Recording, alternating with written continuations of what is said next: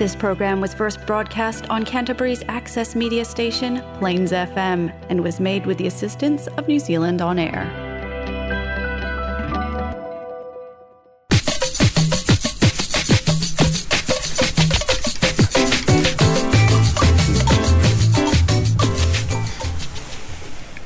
Hi, and welcome to this week's episode of So Far So Good.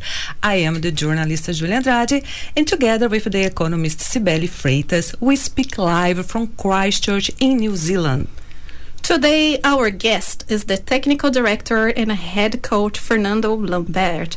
Fernando has great experience in football or soccer in Brazil, Australia, and New Zealand. Today, we will talk about how the sport's taking over New Zealand. Yes, Fernando. To start off, would you tell uh, tell us a little bit of your about yourself? Uh, how did you start in Brazil? In I I actually started like everyone else. Uh, I started playing futsal when I was very young.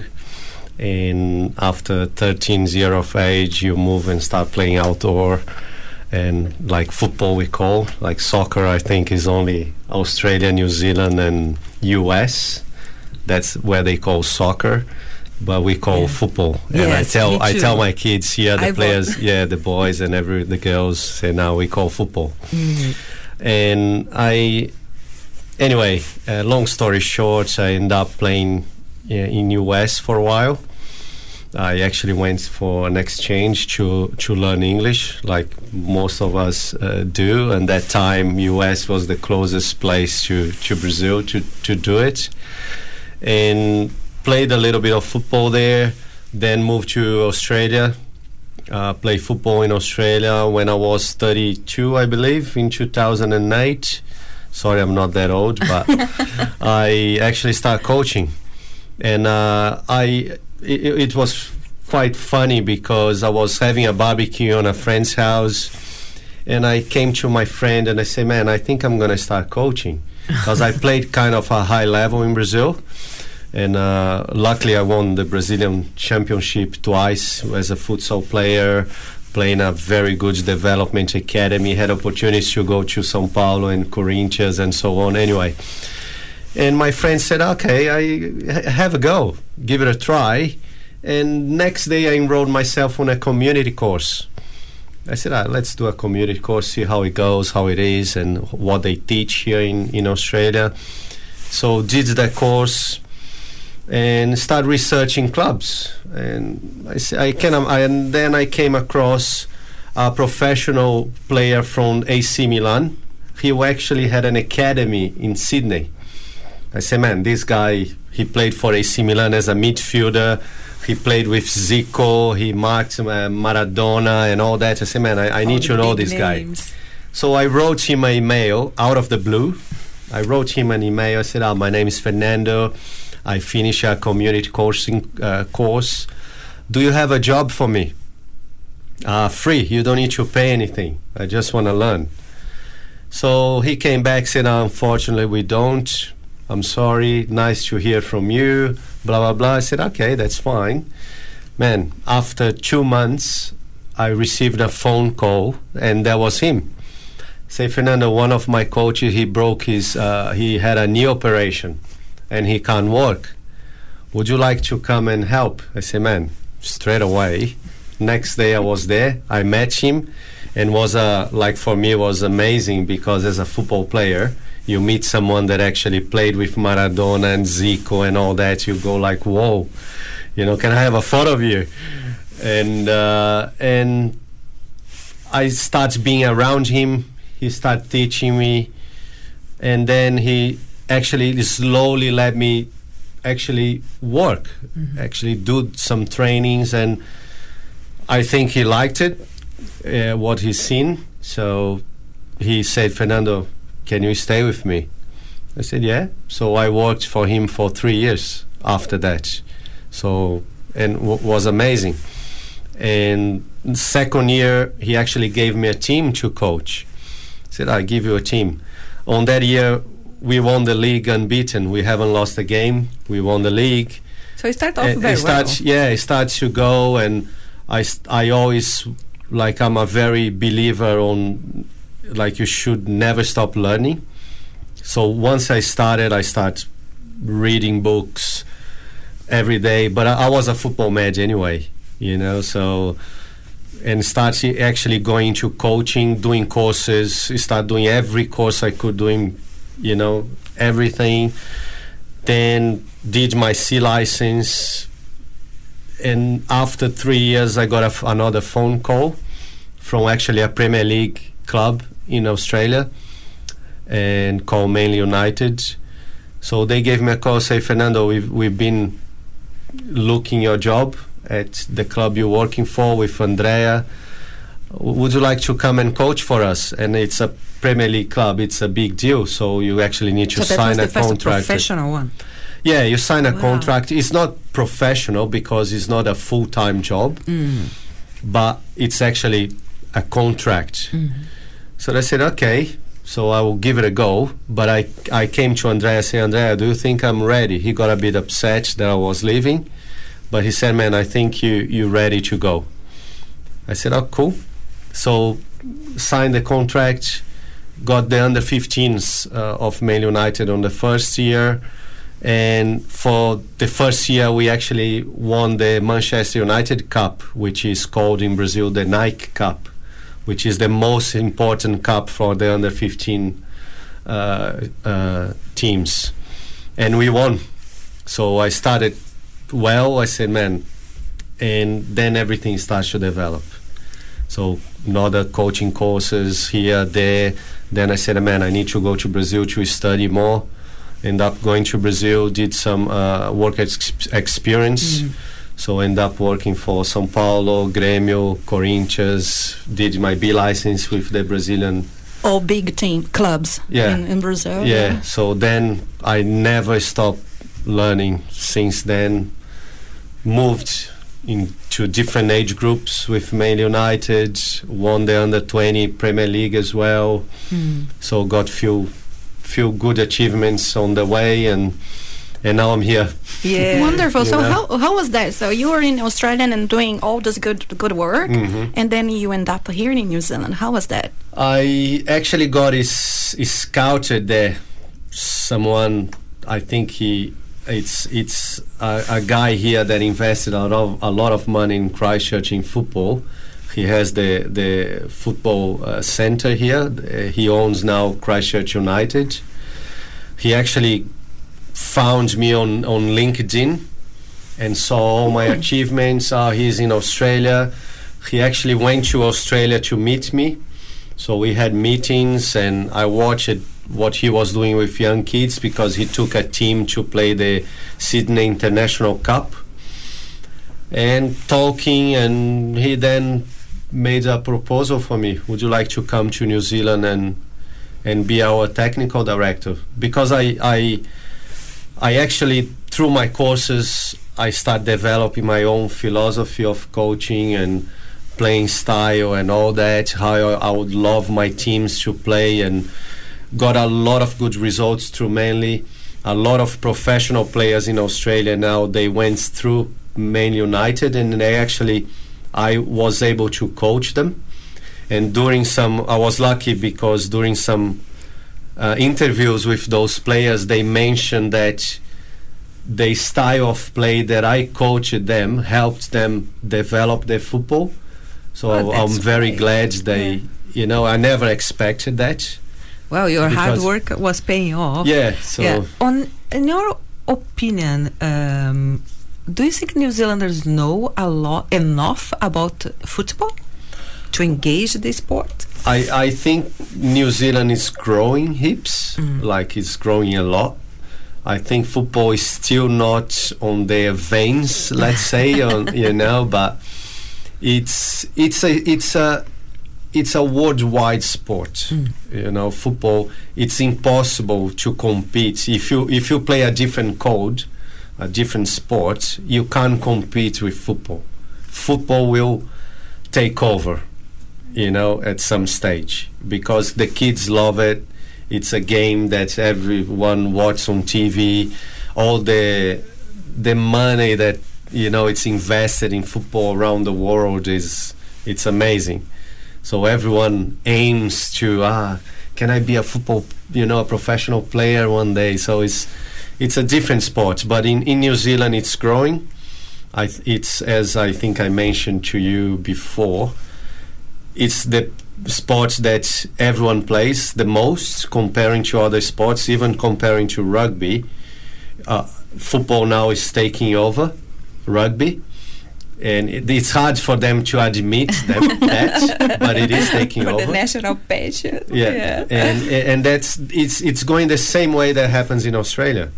When I when I went to Australia a long time ago, rugby was the m- main sport, but now it's football. And fo- in terms of Yeah. players uh, playing the game, football is like has double the numbers of rugby now. In a short ta- term. Yeah, in that let's say that happened in over ten to fifteen years. It's awesome. So it, it's something that, and it's I think if if we could compare, I think uh, maybe 10 years ago, uh, football was to New Zealand what what uh, rugby was to Brazil. If you, f- 10 years ago, if you go, it's not anywhere in Brazil that you'd say, oh, I play rugby. They would look, what? What is Yeah. that? But Even now- now, it's not very Yeah. popular in Brazil. Not yet. Yeah, but it is it's growing. It's growing, Brazil. and we have with- a team. Yeah, So and with think we'll coach from New Zealand. coach from New Zealand, yeah. from the Yeah. All Blacks. Yeah. That's awesome. Yeah. And this was So one watch of my out, New Zealand. was one of my questions. One lifetime. This was one of my questions. If there is a, a difference, what is the main dif- What are the main difference between the football in New Zealand and New in Australia? And the other question I'm gonna just put all together is if there if there are football is there a football league in New Zealand? Uh, okay, going to the first one in terms of difference, I think New Zealand football is following the footsteps of the Australian football. Yeah. Uh, I say that because uh, Rob Sherman, for example, he was one of the responsibles in Australia, together with uh, Kelly Cross and uh, Han Berger, to develop the coaching curriculum there and the and the pathway, okay, in Australia. And Rob is actually from Christchurch, so he came and then joined New Zealand football to actually develop the the whole of the the football plan here in New Zealand. So the plan it's very like there is a lot of similarities with the, the plan in New Zealand with the plan in Australia. But Australia is much more advanced and also now for example Australia uh, like probably five six years ago moved to the Asian Football Confederation. Okay, so he, Australia got away from the Oceania Confederation and move to the Asian Football Confederation. Why? To have better games, to play against teams like Japan and all those teams, instead playing against uh, Samoa or uh, you know all those islands uh, around here So now they're going to play against the ones that have more tradition. more tradition. Yes. So what happened is now when you play against those tradition uh, countries in football, you need to actually be better Yeah. to have better results. And o- end result is you develop more your football when you play against good teams. So New, New Zealand at the moment, football is still growing. We're still part of the Oceania Football Confederation. So I, I believe one day that the way things are going here, New Zealand will need to follow those footsteps of what Australia is doing. And the way that football works is not going to take that long.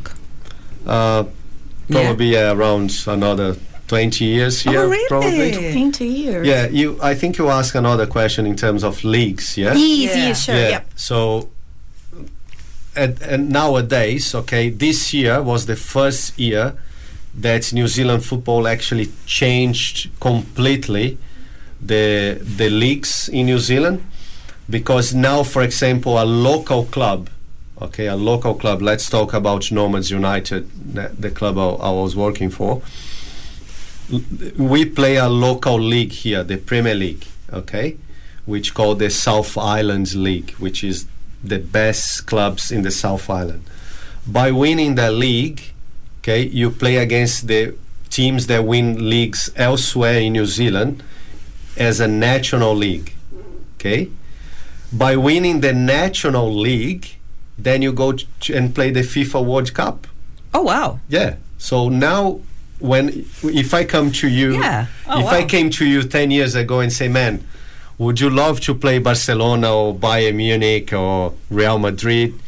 You said, ah, "I would love to play them, but it doesn't exist." You know, but now exists. Yeah. Now the pathway is there. Yeah. You know, so and and, and what, why New Zealand football is doing that now depends of the clubs to actually develop and be ready and invest in infrastructure, in coaches, in methodology and everything to be able to cope now. What if you win the National League? Mm-hmm. You go and play in the Yeah. FIFA World Cup. Mm-hmm. Yeah. And that So wow. now It's a there's goal, a a pathway. big goal, so yeah. now the clubs are actually okay. Now I need to have a physiotherapist, mm-hmm. a strength and conditioning coach, video analysis. I need to do all that. Otherwise, I won't be able to. You know, Yeah. so it's it's it's going in the right direction. Mm-hmm. Getting more professional. Yeah, one thing that I, when we talk about football here in you know those social occasions and you talk about football, they most of the people only know the traditional football. I would say that uh, the one that we for the World Cup, but there is so many styles, different styles. Do you think one day maybe it would be easier if we introduce different styles as well? Because I don't know how how we would call in Brazil uh, futebol de praia. You know, things Ah, like okay, that. Okay, different styles. Because You mean in terms of uh, beach football, yeah, futsal? futsal. Yeah. Because also has uh, huge and important tournaments for those styles. Yes, correct. Yeah. Do you think would maybe?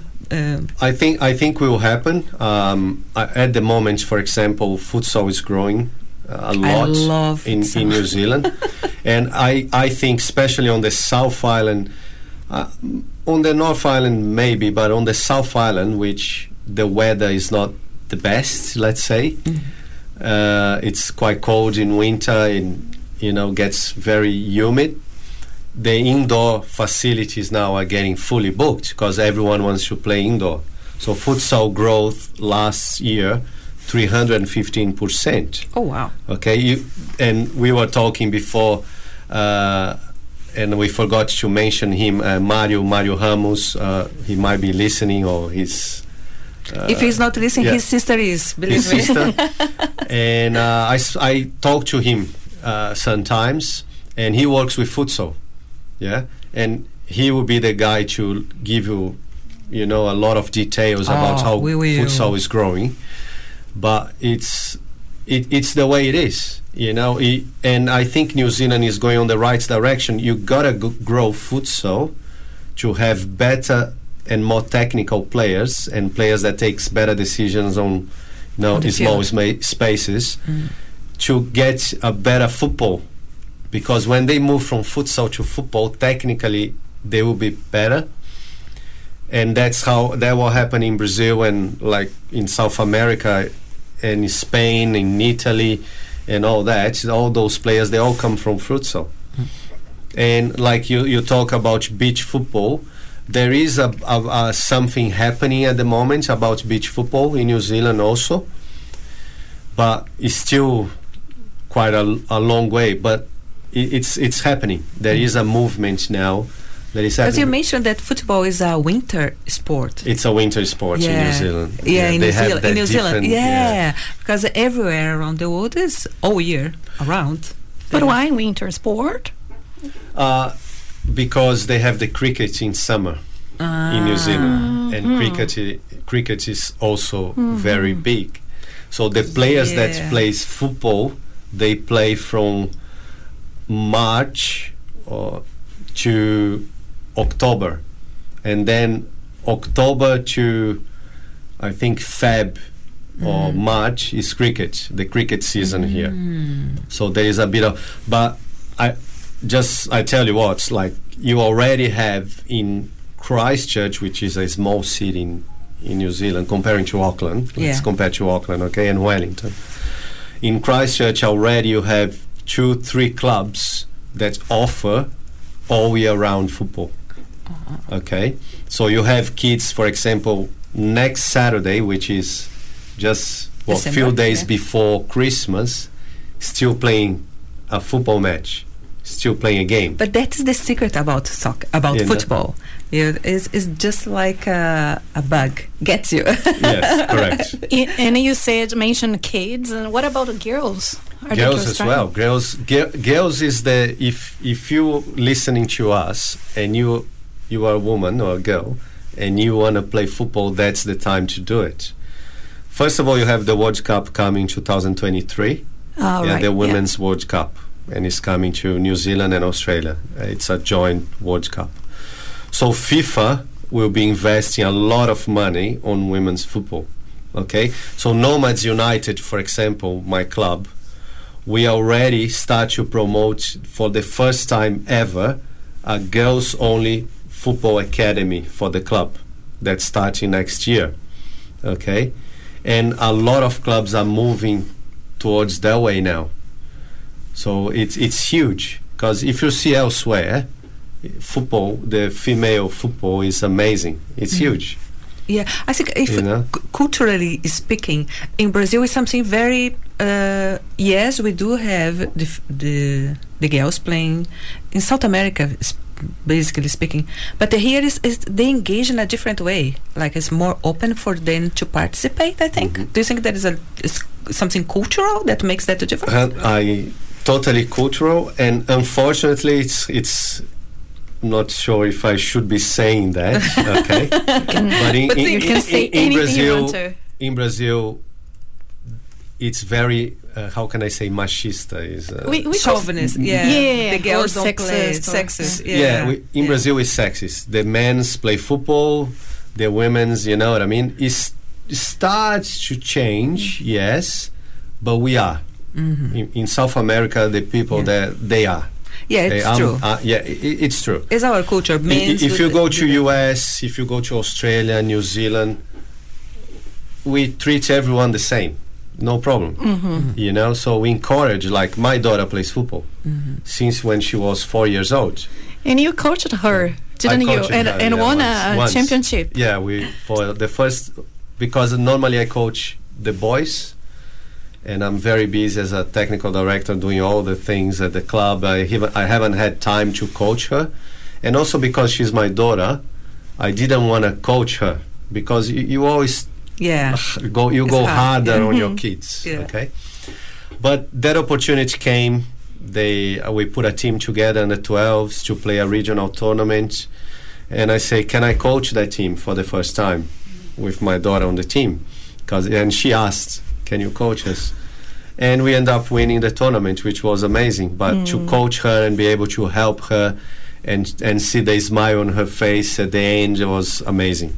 That's great. Yeah, it's yeah. a it's a it's something that I will keep forever. Forever, yeah. Forever. Unforgettable. Yes. And what about famous players? Would you have any story to tell us? Have you met any famous uh, football player idols? yeah. Idols. Well, one in Australia.